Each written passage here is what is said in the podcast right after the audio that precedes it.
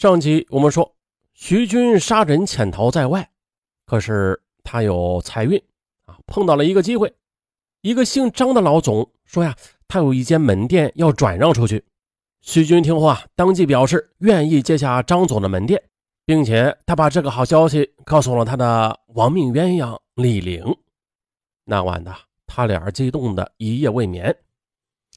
从此，徐军和李玲的工作那是更加的努力了。他们没日没夜的干，希望能够从此永远的告别过去。接着，经过两人的努力打拼，门市的生意做的也是红红火火。可是呢，徐军的心里始终深深的埋藏着一个心愿。他开始想办法，不断的扩大门市规模和经营范围。在多年的逃亡中，徐军始终承受着巨大的心理压力的，一时冲动犯下的罪行也是时时刻刻的在折磨着他。晚上睡觉，只要一闭上眼，他杀人的血腥场面便浮现在眼前。渐渐的。徐军就患上了严重的抑郁症。为了控制自己的情绪，徐军便开始服用精神镇静类的药物。一天晚上，徐军又被噩梦吓醒了。他紧紧地握着妻子的手说：“刚才我又梦到母亲了，母亲给我托梦，说让我回去自首。十几年了，十几年了呀，他老人家还是没有释怀。”徐军就这样哭着说道：“原来呢，几年前案发时候的徐军母亲无法接受儿子杀人的事实，在徐军逃跑约两个月的时候便自杀身亡了。在徐军的心里，他永远都无法弥补对母亲的愧疚，永远都不能原谅自己。那这样吧，咱们多挣些钱赔偿受害人的家属，争取他们的宽恕。”然后，然后我们再去自首，好不好？徐军把长期以来埋在心里、内心深处的想法一五一十的都告诉了李玲。嗯，我支持你，只要能一辈子和你在一起，我什么都不怕的。李玲就这样抚摸着丈夫的头，这时候的徐军就宛如一个躺在母亲怀抱里的孩子，虚弱而又可怜。二零零二年十一月的，徐军在原来化妆品门市的基础上，成立了自己的化妆品公司，开始走向正规化管理模式。二零零三年八月，徐军将公司的总部又搬到了包头市区，并且为公司起了个新名字，叫四海化妆品公司。公司的员工也由原来的几个人增加到了二十余人。其后几年里，两人不断的努力之下，公司的经营也是取得了巨大的成功。二零零八年，四海公司自己研发的产品上市了，为公司打开了树立自身品牌的大门。四海公司一跃的便成为了内蒙古化妆品公司行业的领头羊。到了二零一零年，仅公司员工就已经是二百多人了，大大小小的公司啊，更是不胜其举。公司业务遍布北京、上海、广东、山东等多个省市，生意的巨大成功为徐军积累了大量的财富，他的身价也是达到了数千万以上，能成为当地人眼中的响当当的千万富翁。在多年的事业打拼之中呢，徐军把主要的精力都放在了生意上，一是为了把生意做好做大啊，另一个很重要的因素就是。想通过忙碌的工作来分散他内心的恐惧和失落。这些年，虽然在生意上做得很成功，他的个人也拥有了千万资产，可是啊，他的罪孽感不但没有减少，甚至深深的加重了。为了抚平伤痕，消减自己的罪孽感，夫妇俩便开始关注慈善事业。公司逐渐的有了规模之后的。徐军每年都组织公司的员工进行慈善募捐活动。徐军常常对员工讲：“每一个人都受到了社会的恩惠，我们要学会感恩，学会回报，要尽自己最大的努力去帮助周围需要帮助的人，让我们的心灵得到净化。”募捐得来的资金一部分买成了日用品和生活必需品，由徐军带着公司员工来到周边的残疾人呐、下岗职工等家中进行慰问；还有一部分呢是直接以现金的形式捐给了一些家庭特别贫困的孩子手中，让孩子可以安心的上学，顺利的完成学业。二零零八年五月十二日，四川汶川发生特大地震。五月十三日下午，徐军和李玲组织了公司员工进行了募捐。公司员工纷纷的慷慨解囊啊，凑在一起啊，共计四点五万余元。徐军和李玲自己拿出了五万余元，合在一块啊，共计十万元。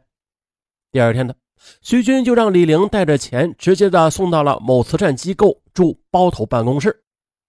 徐军曾经当过兵，他看到部队不断的进驻灾区进行救援，徐军也终于的抑制不住军人的情节了，产生了亲自去参加救援的想法。接下来的两天，两人从超市里买了满满的一车食品和生活必需品，又从银行里取了十万元现金。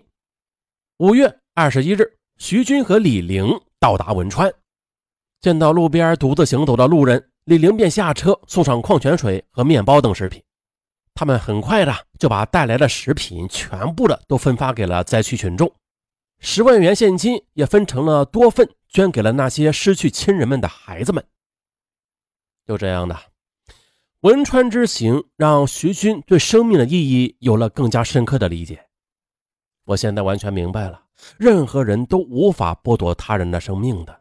我一时冲动所犯下的罪行，不仅给受害人和他的亲人们造成了严重的伤害，也给自己造成了严重的伤害，尤其是对不起逝去的母亲和你啊！徐军说着，眼泪不由自主地流了下来，两个亡命鸳鸯相拥痛哭起来。二零一零年四月十四日清晨的，青海省玉树县再次发生强烈地震。徐军和李玲组织公司员工啊，第一时间为灾区捐赠了八万元的现金和大量的生活物资。徐军和李玲也再次的驱车，带着满车的物品赶赴灾区进行实地慰问和救援。在各类的慈善捐助中的徐军在捐助希望小学上投入了大量的精力和财力。那是在二零零九年，徐军开始同某基金会合作。啊积极的参与该基金会在全国范围内组织的捐建一百所希望小学的工程。在广东，徐军来到计划捐建希望小学的地区，实地的进行考察，鼓励那些苦苦求学的孩子们一定要好好学习，将来做一个对国家、对社会有用的人。徐军对部队、对军营有着很深的感情，在李玲的建议下，徐军去当地的部队进行了慰问。给部队官兵送慰问品，因为李玲知道啊，对徐军最大的帮助就是去做能让徐军欣慰的事儿了，让他渐渐的放下沉重的心理负担，过上正常人的生活。不过，徐军在杀人逃跑之后的安阳市公安机关对徐军的抓捕却从未停止过。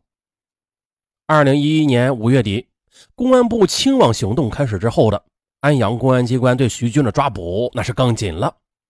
经过大量的侦查，民警终于发现了徐军藏匿在内蒙古包头的这一重要线索。安阳警方立刻的派专案组赶赴内蒙古包头市，对徐军进行了抓捕。专案组民警在对徐军开办的公司网站进行查看时，发现了徐军慰问部队的照片，并且在照片中一眼就辨认出了徐军。二零一一年八月二十九日下午四时的，当徐军进入包头市一个盲人按摩店时，在包头警方的配合下，安阳警方将徐军一举抓获。面对民警，处于极度惊恐中的徐军，先是万分的惊诧，啊，转而的就放声痛哭起来。他知道，等待他的这一天终于到了。徐军他也没有反抗，慢慢的平静下来。并且开始同民警交谈。谢谢，谢谢你们把我找回归案。我终于的可以不用再过那种饱受心灵折磨的日子了。我终于可以好好的睡觉了。我终于可以面对那那迟早要来的法律审判了。我感谢你们。再后来的民警在看守所里再次的见到了徐军，他还是感慨万千。他说：“啊，我真后悔当年因为一时冲动犯下不可饶恕的罪行。多少年来的我一直被深深的罪孽感折磨着。我对不起的人太多了，我内心受到深深的谴责。”说到这里时，徐军又长长的叹了一口气。最后。对那些逃亡在外的那些犯罪嫌疑人，徐军呢也说出了自己的心里话。我非常真诚的想对所有还在潜逃在外的犯罪嫌疑人说：自首吧，早一日自首，早一日解脱。只有鼓起勇气，大胆面对，才是真正解决问题的唯一方法。啊，当然了，徐军他还是属于一个有良知的罪犯，毕竟他不是故意杀人呐。当时的处境，他是属于激情杀人，啊，被多人围殴，或者说是防卫过当。这个最后具体是怎么判的？嗯，本案中没有详细的说明。啊，个人认为吧，这徐军他应该判的不重，也希望他早日出狱，光明正大的与家人团聚。好，本案就到这儿，咱们下期再见，拜拜。